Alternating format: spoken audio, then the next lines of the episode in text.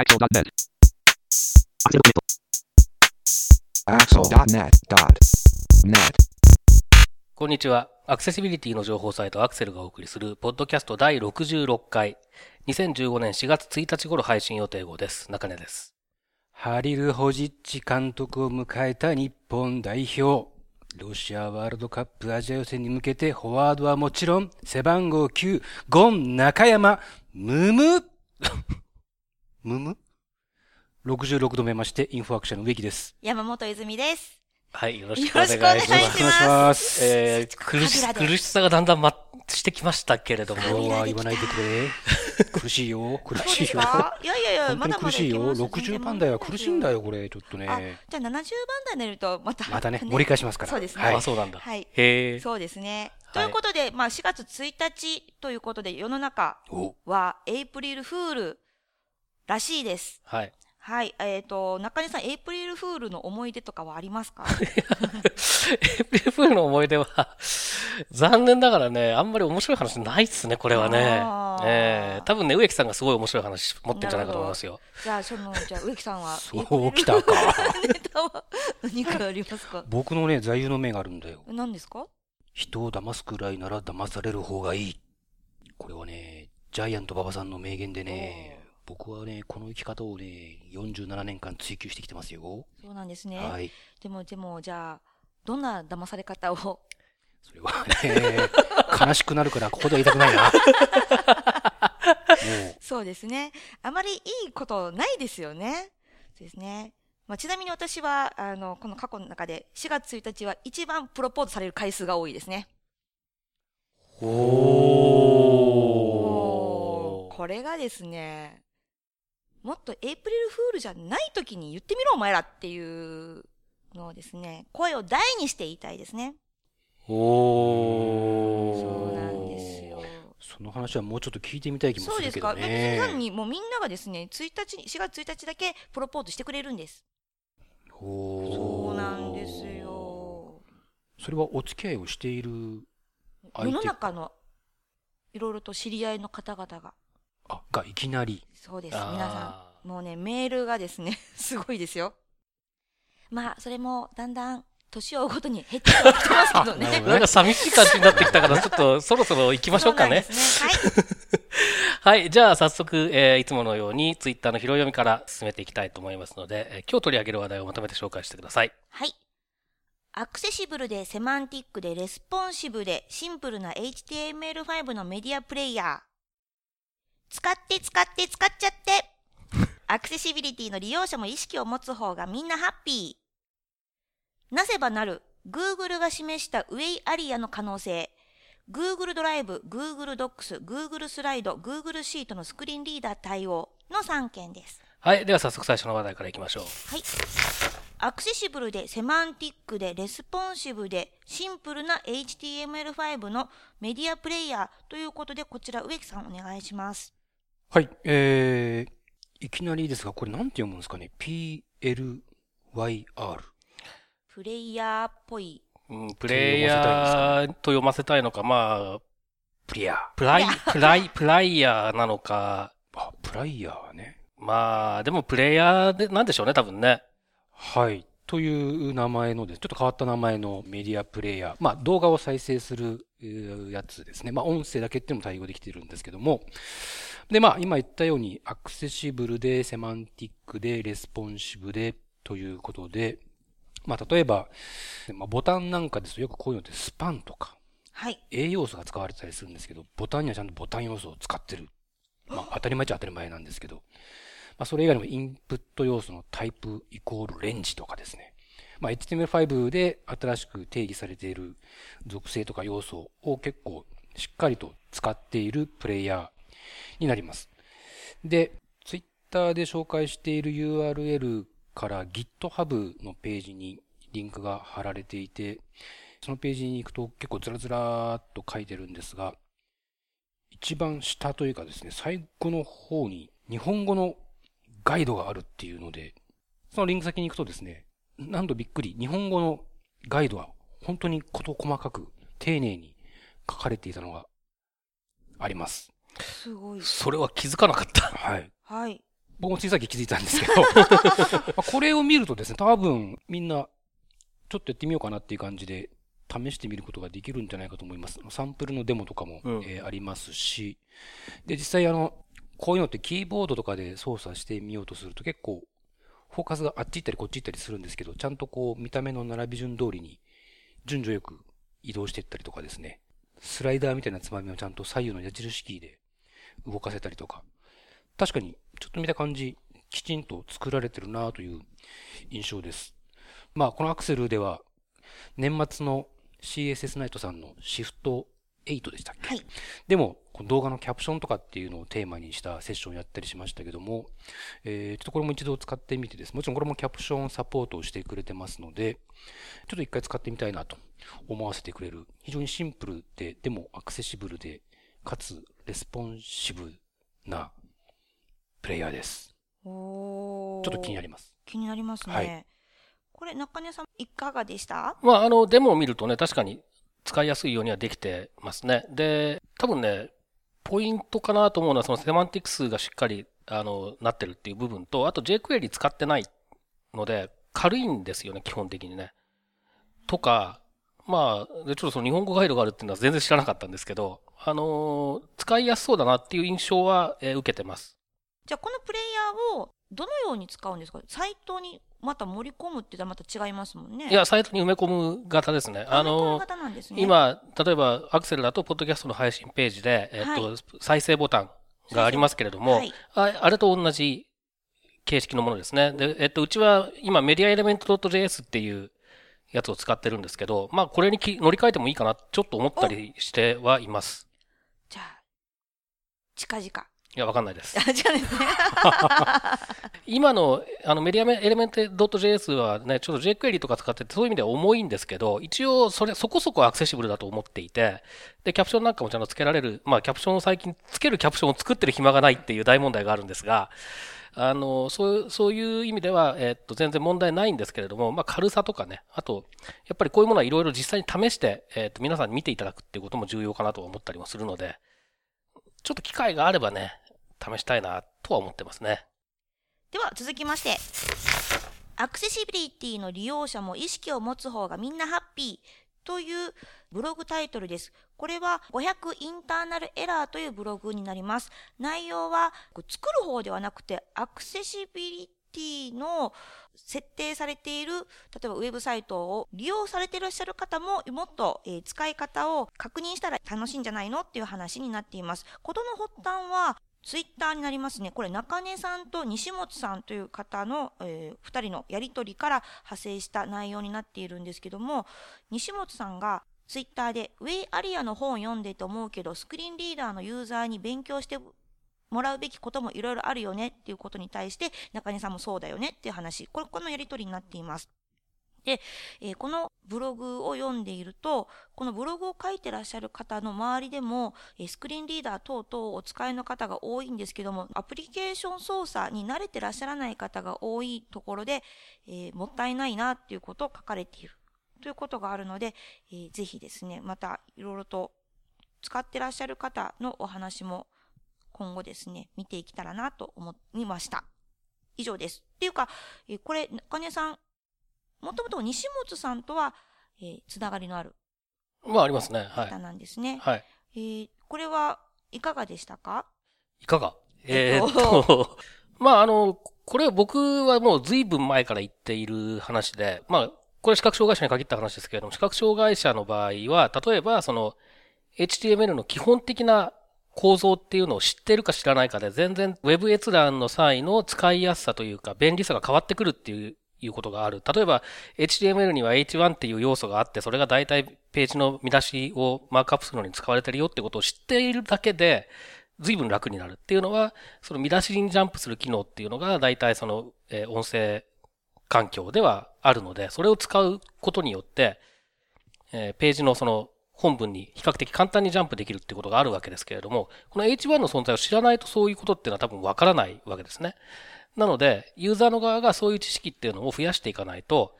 やっぱり不便だよねっていうことがあるわけです。ただその一方で、えっと、請願者、見えてる人の場合はそんなことを知らなくたって便利にウェブは使えてるわけで、なんで視覚障害者だけそんな勉強しなきゃいけないんだっていう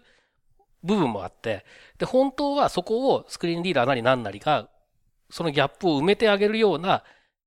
存在になるのが理想だとは思うんですけれども、現状そこまで行ってないっていう状況があるわけですね。なのでやはり、えーユーザーの側が知識をつけなければならないということをずっと言っているわけです。で、えーという話をしていたのを、まあ、たまたまあ読んでくれたこの方がブログに書いてくれて、で、まあ、基本的には同じ方向性の論調になっているということなので、まあ、理解してくれる人がいてよかったなっていう、そういう話ではありますね。なるほど。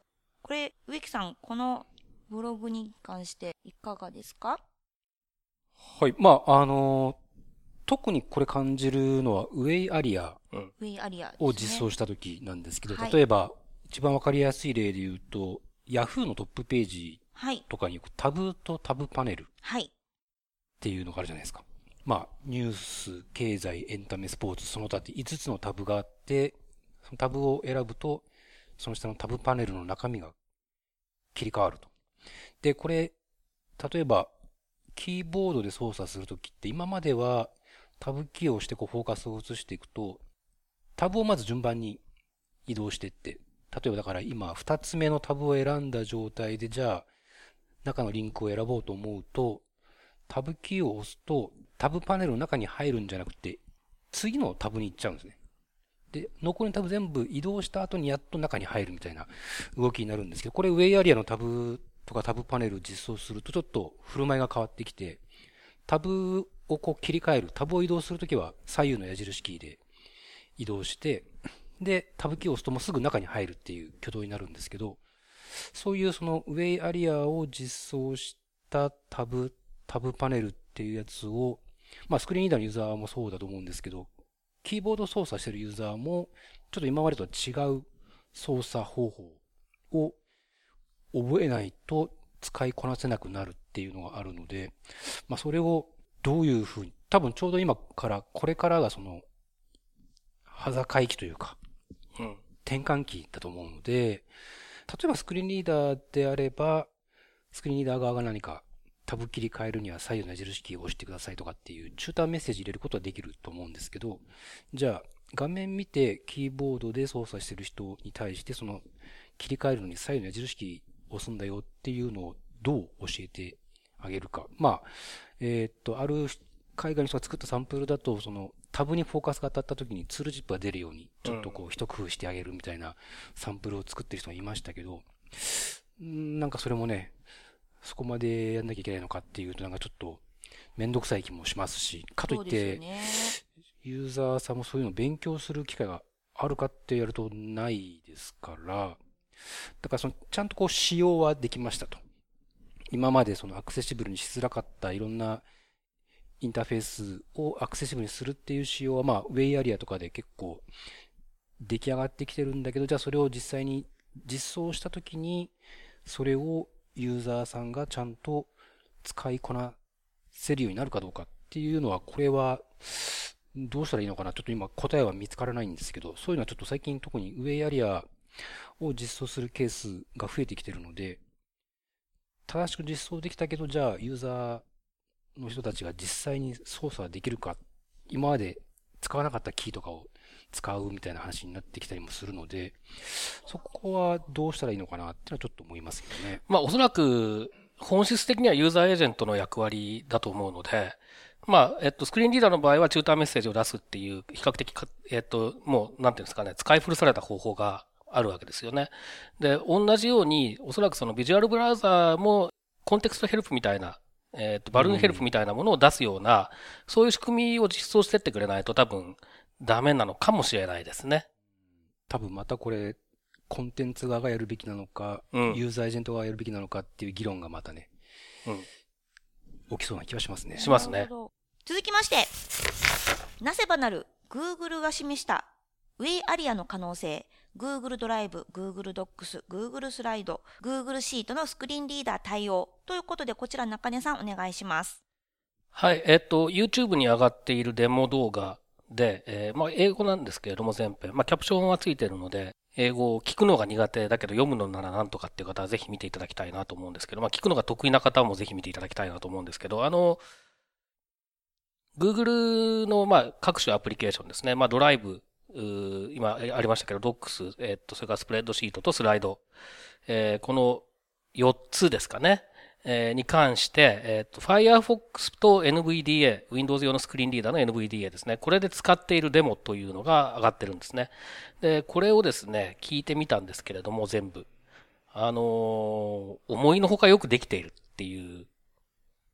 ことで、かなりびっくりしたんですね。で、もうこれ、Google の中ではこう、この4つとかこういうアプリケーションはもう使えないっていう先入観を持ってる人も多分かなりいっぱいいると思うんですけど、えー、視覚障害者だとですね。だけど、ウェイアリアを適切に使って、で、スクリーンリーダー側もそれなりの対応をしている場合には、ここまで使えるんだっていうのを見せてくれたということで、まあ実装かなり大変なんだとは思うんですけれども、やりゃできんじゃんっていう、そういう単純な驚きがありました。で、実際僕自身ももうあの、なるべく今までその、この手の Google なんとかっていうのは避けてたんですけど、これを聞いてからですね、まあ使ってみようかなと思って、実際ちょっと使ってみたりもしてるんですが、まあかなりのことができるし、そして、えー、これだったらまあ十分、あの、複雑なことをしようと思うと大変かもしれないけれども、えー、シンプルに使う分には全然問題ないんじゃないかなっていうような印象を受けました。じゃあ中根さんはどこが一番おおって思いました？いや、もう全体的にですよ。その、例えば、えー、っと、スプレッドシートなんかだと、カーソルキーの上下左右でセルの移動をして、で、移動した先のセルバンチと内容をちゃんと読んでくれるとか、そういうことが実現できてるわけですよね。で、あと Google ドライブなんかにしてもファイルのリストの中、えっ、と、リスト表示になっててもグリッド表示になっててもちゃんとカーソルキーで移動すれば選択されてるものを読んでくれるし、で、ショートカットキーも結構ちゃんと作ってあるし、で、Windows のアプリでいうところのメニューバーに相当するような部分ですね。これが Web ページの中にあるわけですけど、これなんかもアクセスキーでちゃんとショートカットキーが用意されていたりとか、まあ多少ショートカットキーのその規則性みたいなものを覚えなきゃいけないですけれども、分かっちゃえば別になんてことない感じで使えるんですね。なのでもう本当に全然使えないと思ってたものがほぼ問題なく使えるっていうレベルだったので、まあ驚いたって感じですね。これ、そのショートカットキーとかっていうのはすぐにわかるような感じなんですか？えっ、ー、と、ショートカットキーの一覧を出すショートカットキーを知ってればなんとかなる。そう、じゃあちなみにショートカットキーを出すショートカットキーは何なんですか？大体のウェブアプリ、まあツイッターとかフェイスブックもそうですけど、クエスチョンマークを押せば大体なんか出てくるし。そうなんですね。あと、えっ、ー、と、この Google の場合は、えっ、ー、と、コントロールキーとスラッシュっていうのを押すと、えっ、ー、と、より細かいショートカットが出てくるのかな、確か。というようなのがあったりとか、あとそのショートカットキーを検索する機能がつけてあったりとか、まあ、あの、いろいろ工夫はしてありますね。植木さん、こちら。はい、えー、っと、まあ、僕もよくスライドを作るんですけど、今まで僕、パワーポイントを使ってたんですね。で、パワーポイントで作って、で、まあ、PDF に変換するんですけど、結構ね、パワーポイントだとね、PDF にした後がめんどくさいんだよね。え、何がめんどくさいんですか？要はその、あらかじめ用意されているテキストボックスにテキストを入れていく分には問題ないんだけど、画像を貼ったりとか、なんか図を作ったりとかした時って、まあもちろん大体テキストを書き込まなきゃいけないっていうのはもちろんあるんだけど、読み上げ順序ってオブジェクトを置いた順番になっていくので、そこまで考えて作業しないじゃないスライド作るときって。で、よし、できたと思って PDF に変換した後から、アクロバットかなんかを使って 読み上げ順序入れ替えたりとか、これは飾りだから大体テキストいらないから装飾扱いいいとかっていう、そのね、スライドできたはいいけど、公開するまでのね、準備がすごくめんどくさかったのね。なるほど。だこれ、ちょっと一回使ってみたいなと、今話を聞いてて思いました。ちょっと Google スライドデビューをしてみようかなと。ただどこまでその辺が手軽にできるのか、やってみなきゃわからないですけど。はい。中根さんもう一回ちょっと確認すると、この Google のやつは、Firefox と NVDA の組み合わせ。が、まあ一番、えーうまく動くようですね、今のところ。そうなんですね。あの、ジョーズの1個古いバージョン、日本語版でいうところの1個古いバージョンでも試しましたけど、まあまあそこそこ使えますけど、NVDA の方が若干使いやすいかなっていう印象ですけど、まあそこまで、あの、細かく使ってみてないんでわからないです。あと、えっ、と、Chrome のエクステンションで Chrome を音声化する Chromebox っていうのがありますけど、これもまあそこそこ使えるみたいですけど、Google の推奨は NVDA プラス Firefox です。なんか Google なのにドキドキしますね、なんかそこ。いや、えっと、Google がですね、NVDA の開発に協力していたりするので、その関係だと思いますね。いや、Chrome じゃないんだと思って。うん。まあ、Firefox の方が NVDA との相性は全然いいので、今の段階ではなるほ。Chrome もまだ、まあ頑張ってますけどね。ということで、Twitter の拾い読みは以上です。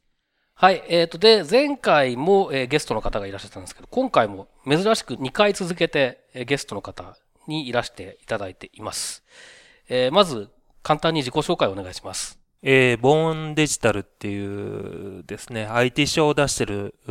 出版会社で書籍編集をしてます、岡本と言います。よろしくお願いします。はい。よろしくお願いします。で岡本さんは編集のお仕事にそうでですすね。はい。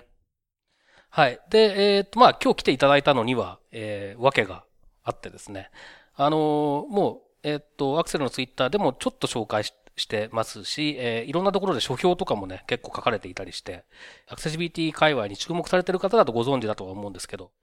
えー3月の27日でしたっけ？はい、そうです。はい。に、コーディングウェブアクセシビリティという書籍が発売になって、その後、いつですか ?4 月30日ですか？いやー、もう一冊の方ですよね。はいえっ、と、デザイニングウェブアクセシビリティっていう書籍と、はい。はい、あの、2冊進行してまして、そのうち1冊が出たとはいいう感じですね。で、えーその、まあ、あの、担当編集者というはい、そうです。ことなんですね。はい。はい。ということで、あの、今回は、えーっと、岡本さんにいろいろその本の、まあ、内容はね、簡単には紹介していただくにしても、まあ、はい詳しくは実際に読んでいただくのが、手に取って読んでいただくのがいいと思うんですけれども、あの、出版に至った経緯とかですね、そういったお話をちょっと伺いたいなと思って、えー来ていただきました。はい。よろしくお願いします。よろしくお願いしよろしくお願まいしますす。で、まあ、この話と、あと、まあ、さっきちょっと出てました、デザイニングウェブアクセシビリティという本、えーデザイニングウェブアクセシビリティの本の話の方が随分前から、えー聞かれていて、はいそうですね。で、前にあの、その執筆をするんだよって言っているゲストが来てくださったことが2年ぐらい前ですかね。はいに、えーいらっしゃったっていう、えーことがあって、で、えーっと、その本がいつ出るのかなと思っていたら、こちらのコーディングウェブアクセシビリティの方が先に出たということで、はい。まずそうですね、じゃあコーディングウェブアクセシビリティと、あとまあデザイニングウェブアクセシビリティのことも絡めてでも、えーっと、いいんですけれども、あの、簡単にどんなコンセプトの本なのかということをご紹介いただけますか？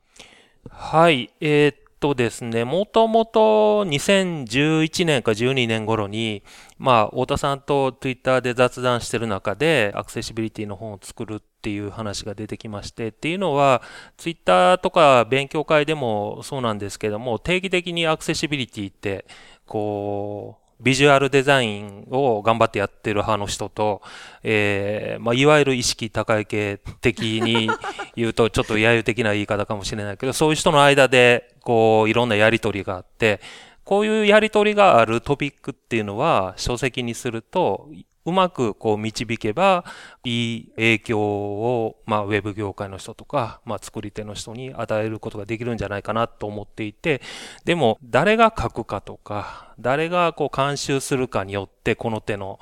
内容ってすごくセンシティブなんで、まあ、太田さんとできるならそういうものを作ってみたいっていう話をしていて、えーで、まあ、最初雑談レベルから始まって、じゃあ、その、なかなかこう、こういった本の作例っていけてないので、実際に納品品質で、どういうものがアクセシビリティに十分配慮した上でできるのか、みたいな、その作例がたくさん載ってる本を作ろうよっていうので着手したのがデザイニングウェブ。アクセシビリティです。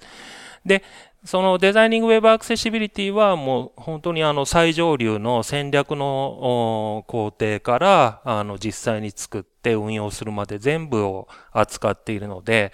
実際その実装のところを書こうとしていたときに、これだけで一冊ぐらいの本になっちゃうよね、みたいな話が、まあ、井原さんと太田さんから出てきていて、なんかいい本がないかな、もう一冊書くわけにはいかないし、みたいな話をしている中で、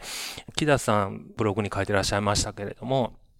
木田さんになんかいい本ないですか？国内、海外含めっていうことで、こういろいろ紹介していただいた中に出てきたのが、このコーディングウェブアクセシビリティのあの元の本になっている Apps All っていう、えっ、と、ドイツのスマッシングマガジンから出てる本なんですけど、これを紹介していただきまして、で、これが、まあ、いろいろ、井原さん、太田さんとも見てみて、うん、すごく保管できる本だよねっていうことがまとまったので、じゃあこれをやってみましょうということで、私にとって初めての翻訳書籍なんですけれども、やってみたと。で、まあ元のネタがあるのでやっぱり本にするスピードが速くてですね、そっちの方が先に出たという感じになります。えっ、ー、と、はい、この、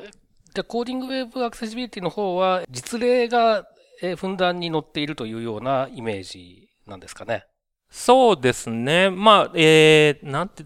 えっと、いわゆる読み物の本ではあるんです。うん、あんまりその解説書として、細かい、こう、プログラムの中身であるとか、仕様の詳細が載ってるっていうよりは、割とこう、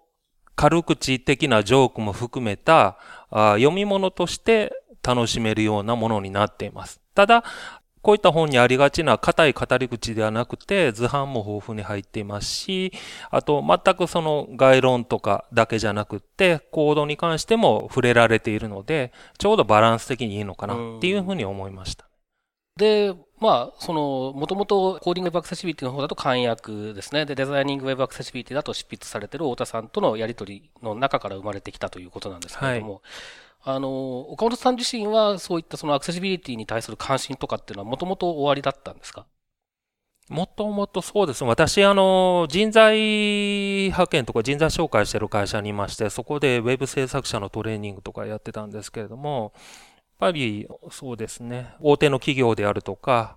あとそういうあの、まあ、団体のウェブサイトをやってる中で、やっぱそういうニーズもあったので、えー、そういう部分はこれからの制作者にとっては大事だなっていう認識はありました。うん、ただ、あの、2010年あたり、その太田さんと雑談するちょっと前ぐらいに確か実って改正されたんですよね。はい、改定されたんですよね。はい、で、その頃に出た書籍をこう見たときに、やっぱりガイドライン解説みたいな書籍が多くて、やっ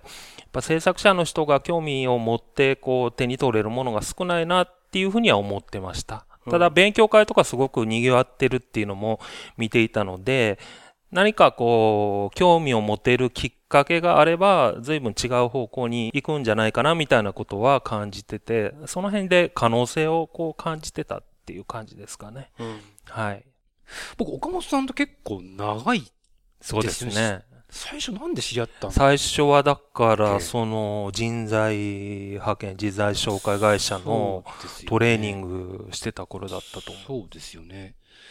だから今日、実はお会いするのすごい久しぶりうん、そうですね。なんですけど、まあ、今回、この本すごくいいなって、まあ僕ちょっと実は年度末地獄にはまっていて、まだ最初の方しか読めてないんですけど、まあ、表紙からしていいですね。なんかこう、明るくポップな感じのイラストで、で、この中身開いても、結構、挿絵とか、いっぱいふんだんに使われてるし、その、字が大きいです。そう、字が大きいのと、行間もしっかり開いてるのと、文字量そんなに多くないので、こう、パッと開いた時のこう圧迫感というか圧倒され感がないっていうのがまたいいなっていうのと、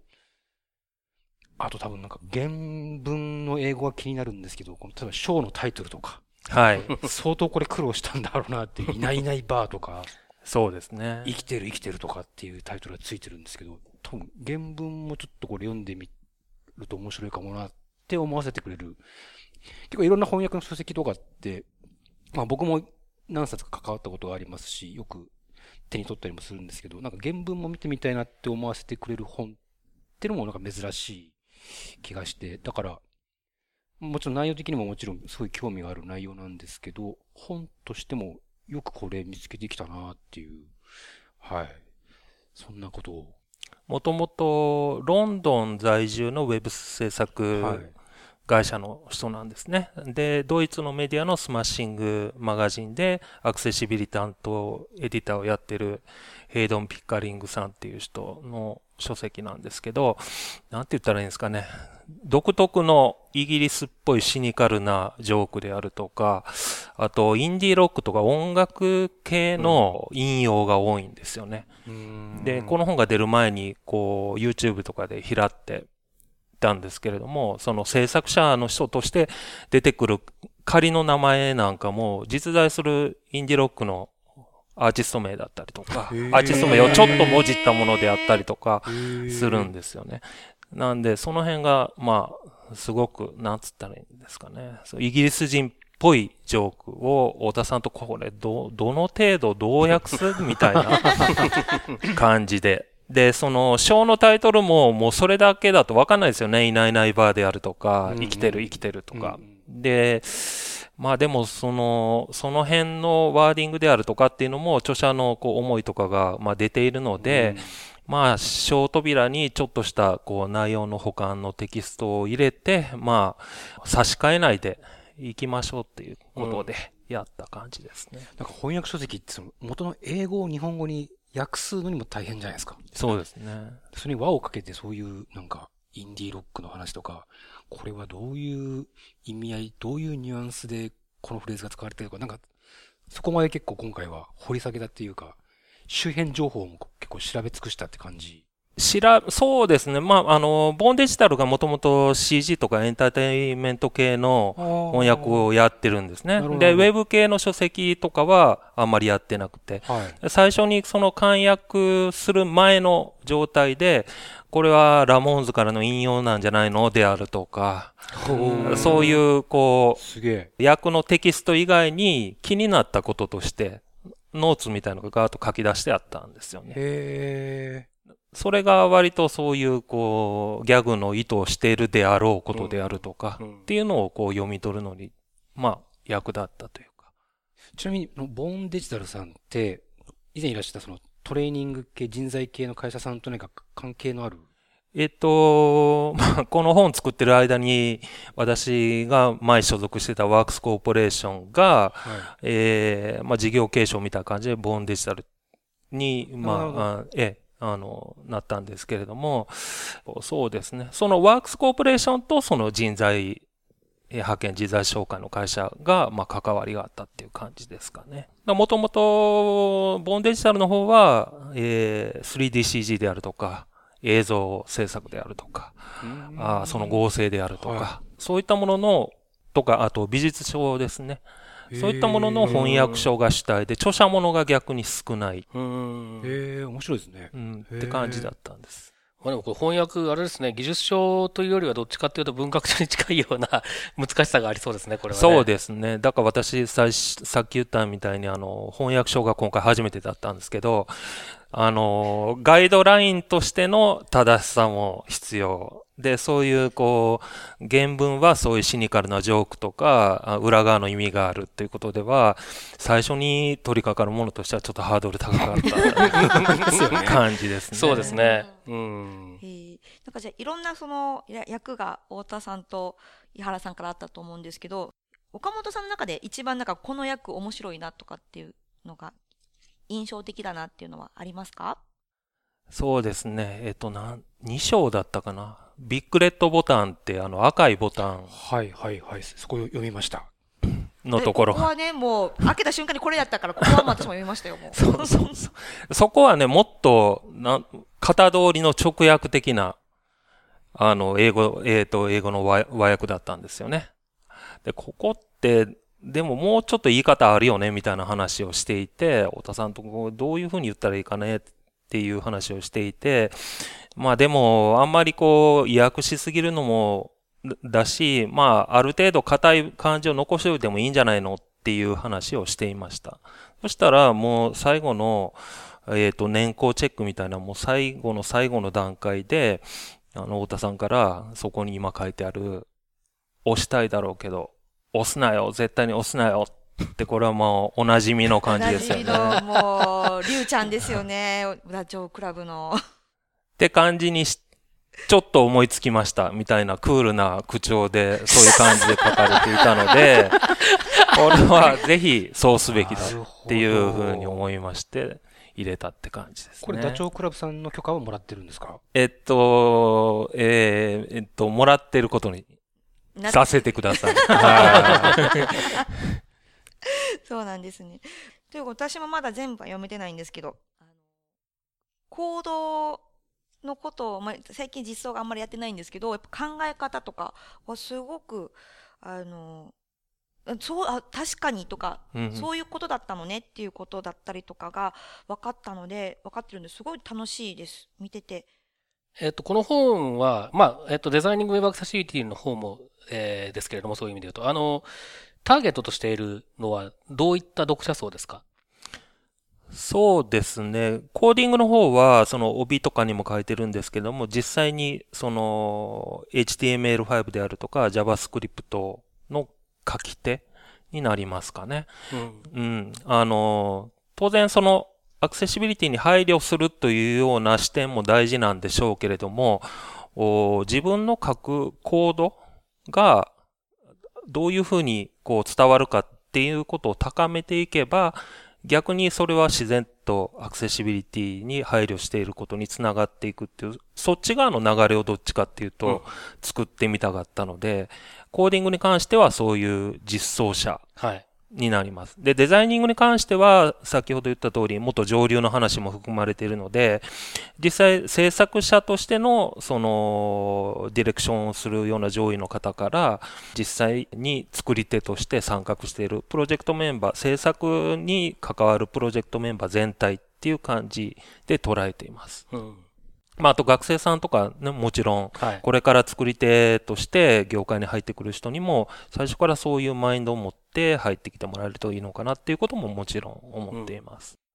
結構これ、アマゾンなんか見てると、カテゴリーによっては上位の方にランキングされてますね。そうですね。今日がまあ発売日なんですけれども、書籍総合でベスト500に入っていたので、おウェブ書籍、ウェブ書籍全体でさっき4位に入ってたので、もう滑り出しとしては上々ですね。うん。まあ、いろいろツイッターとか見てると、こちらの思いを汲み取ってくれて、あの、フロントエンド周りの実装者の方とか技術者の方が、面白いとか、読んでみたいとか言ってもらえてるので、まあ良かったかなと思ってます。で、えーっと、まあ、そのもう一冊のデザイニングウェブアクセシビリティの方は、えーいつ頃でそうですか？はい。えっとですね、えーっと、デザイニングウェブアクセシビリティは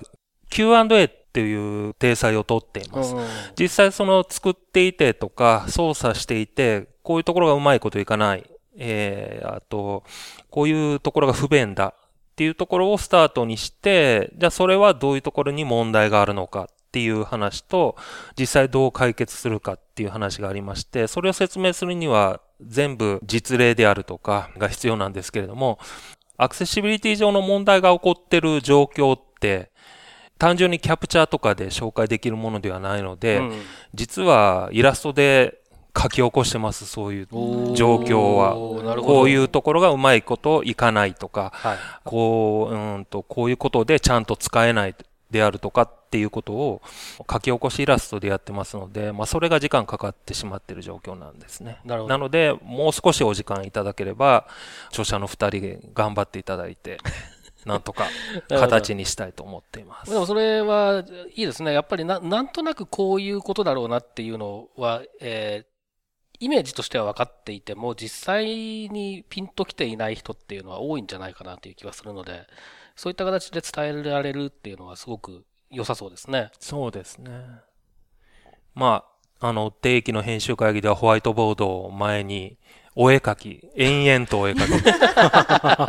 き。井原さんがこん、こんな絵はどうですか？こんな絵はどうですか？ってホワイトボードに書いていくのを、どれが一番状況を表せてるのかみたいなことで、みんなで、いやい、わいわい言いながら進めてるっていう感じですね。なるほど。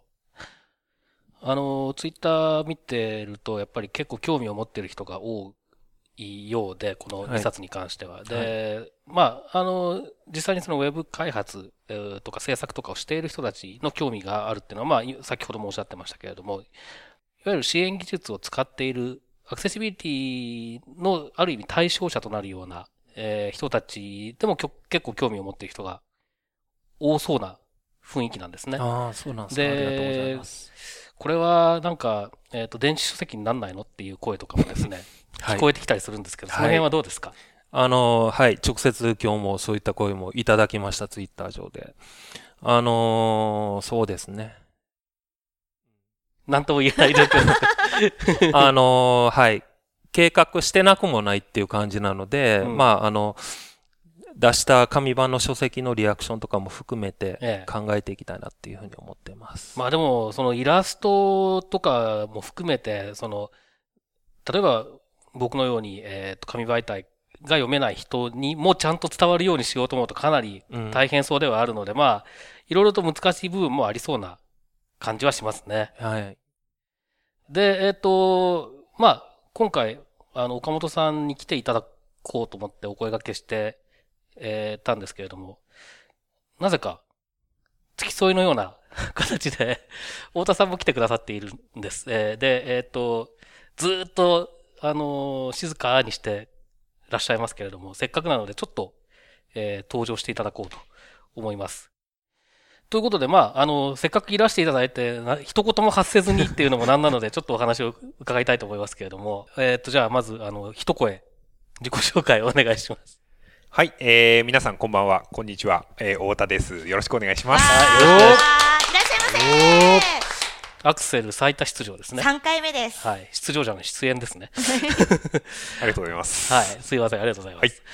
まあ、ということで、まあ、さっき、その翻訳の苦労話みたいなのが、えー出てましたけれども、太田さん的に印象に残っている、非常に苦労したけど、これは、これは会心の役だっていうのは、ありますか？会心の役、はいうーん、そういう自信のあるのはあんまりないですね。大体が難産ですね。あまずでも、太田さん、この原本を読んだ時って、どんな印象だったんですか、あー、英語難しいなーっていう感じでしたね。え、それはイギリス英語だからとかじゃなくて、英語自体？そうですね。結構あの、原文が、なんて言うんでしょうかね。あの、結構ジョークが散りばめられてるみたいなところもありますし、結構こう、ガーッと書かれてる面があって、ちょっとこれ何言ってんだろうみたいなところが正直ちょっとありまして、そもそもまず理解するのは結構厳しかったなっていうところもいくつかありますーね。うん技術書っていうよりも読み、さささっきおっしゃってたみたいに、確かに読み物っぽい部分がね、そうですね。ありますよね。原文、はい原文ちょっとだけ見たことがあるんですけど。はい。一番じゃあ苦労したところってどこですか？全体的に何でしょうね図版のキャプションなんかは結構苦労したところがあってまあ今の状態はまあまあこれでいいだろうという判断はしているもののこれがベストかと言われると 果たしてそうかなっていうところもちょっとありつつみたいな感じではありますね。一個だけ気になるのがあってですね、118ページなんですけど、シュレーディンガーのウサギっていうのは、これは何なんですか？これは原著にそう書いてあったっていう。シュレーディンガー。まあこれあのシュレーディンガーの猫っていうのがありまして。あのまあそれにかけたジョークでしょうねなんでしょうね。うん帽子の中にウサギが入っているのかそれとも入っていないのかさあどちらだ、はい実はどちらも半々の状態なんではないかみたいなことなんでしょうおそらく。シュレディンガーの猫を知らないとちょっと、あれですね。知らないです。知らないな。調べなきゃ。まずこれは調べなきゃいけない、シュレーディンガーの猫というのがございまして、あの、はいある箱の中にですね、猫とあの毒薬を入れておいて、まあ封をしますと。で外から全く見えない状態ですと。うん。で、これでこの毒薬が、えー何でしたっけ？あの、素粒子の状態によって、この毒薬の瓶が割れるようになっていて、で、その、その状態が、なんて言えばいいんでしょうね。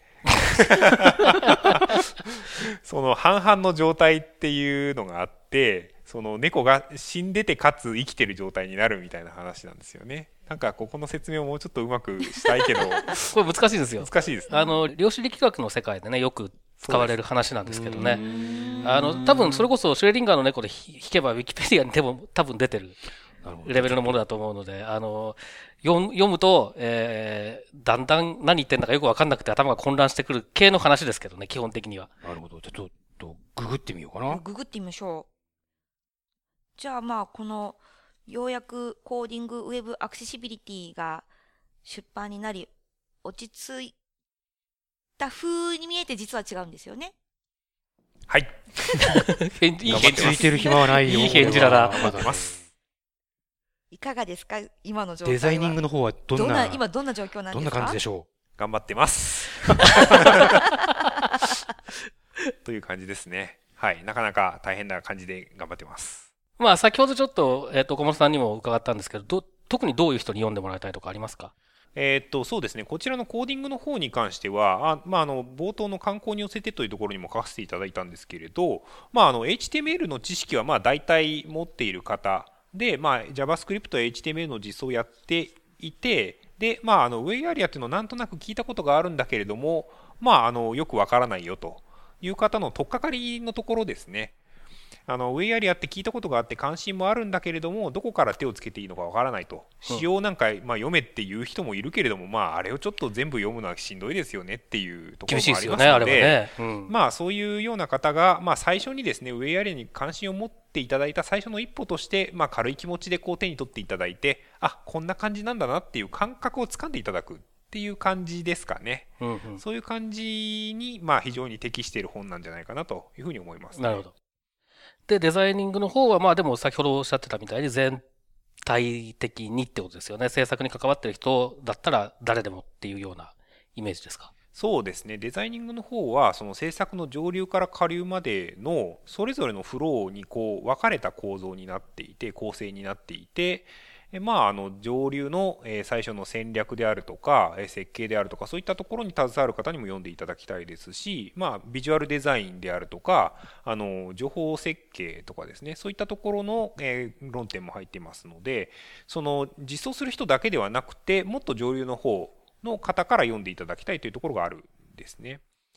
あのまあ企画のところからもそもそも入ってますので、まあ、最初にこのサイトでこんなことをやりたいっていう時にそもそもアクセシビリティの観点もそこのところからちょっと考えていこうようんっていうところが入ってまして、まあ、上流のところでこういうことをやっちゃうとアクセシビリティを担保するために下流の人がものすごい苦労するんですよみたいな話っていうのも やっぱりありますので ありますね。そういうところをこう上流のところで抑えていけるようにしたいなというところで書いてますね。ちなみに太田さんはこの翻訳書籍っていうのは今回初めてですか？初めてですね。何が一番大変でしたか？うーん、すべてが大変ですね。じゃあ自分でこう執筆する次のデザイニングウェブアクセシビリティみたいな執筆するっていうのは今までに何度かあったんですか？そうですね。まあ執筆は何度かしたことはあるんですが、まあ私の場合書くのは結構好きで書くんですけど書きすぎてしまうという罠があって大体あの要求された原稿料の2倍ぐらい書いてしまって後で半分に減らすってことをいつもやってる感じです。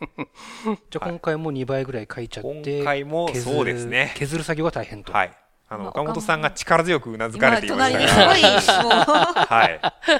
ちょっと書きすぎてしまっているので、大胆に削るという作業を今やっている感じですね。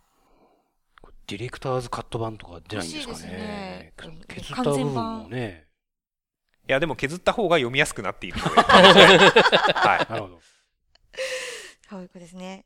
じゃあ僕はまずこのコーディングをしっかり読んで、でも読み終わった頃にはデザイニングも出てくると思うので、2冊続けてちょっとじっくり勉強させていただこうかなと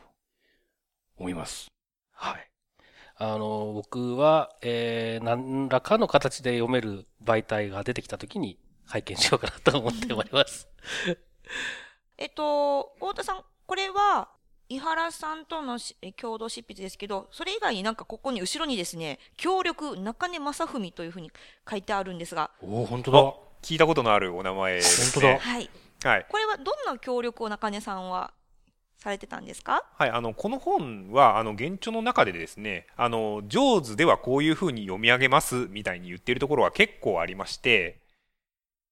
であのそういうところのスクリーンリーダーの実際の読み上げですとか、まあ、あの実際にどういうふうに使うのかとかそういったところが結構入っていたんですね。でそこのところを日本語訳にするにあたってやはりあの JAWS の日本語版でどういうふうに読み上げるのかどういうふうに操作するのかっていうところをちょっと確認したいというところがありましてそこでちょっとあの、まあ、あの個人的なお知り合いでもある中根さんにですねちょっと声をかけさせていただいてそこのところの、えー調査をお願いしたという形ですね。まあ、30分ぐらいしか協力してないんでね。あんまり 名前出していただくのも申し訳ない感じなんですけど。いえいえ大変助かりました。えそれを中根さんはじゃあその上手で読み上げてこんな感じっていうのを、そうです、そうです。あの、読み上げの内容を書き起こして、書き起こしてメールで送るだけの簡単なお仕事をさせていただいて。で、まあ、あの、残念ながら僕の上手最新版じゃないんで、ちょっと怪しい部分も若干あるんですけどね。はい。中根さんも協力しているコーディングウェブアクセシビリティ。ただいま絶賛発売中です。はい。そして、デザイニングウェブアクセシビリティも、もうすぐ出るらしいぞ。ただいま乞うご期待絶賛執筆中です。おおご期待。乞うご期待。はい、はいよろしくお願いします。はい。ということで、はい今日は、えーボンデジタルの岡本淳さん、そしてコーディングウェブアクセシビリティの簡約と、そしてデザイニングウェブアクセシビリティ絶賛執筆中の BA の太田さんに来ていただきました。どうもありがとうございますあ。りがとうございました。ありがとうございました。ということで、本日のポッドキャストは以上です。はい、どうもありがとうございます。さようなら。このポッドキャストへの皆さんからのご意見、ご感想を Twitter、Facebook、サイト上のコメント欄、そしてメールで受け付けています。メールアドレスは feedback.axel.net feedback.axel.net です。なお、いただいたコメントなどをポッドキャストの中でご紹介する場合があります。それではまた次回。あの、太田さんから、そこに今書いてある、押したいだろうけど、押すなよ、絶対に押すなよって感じにし、ちょっと思いつきました、みたいなクールな口調で、そういう感じで書かれていたので、これはぜひそうすべきだっていうふうに思いまして、入れたって感じですね。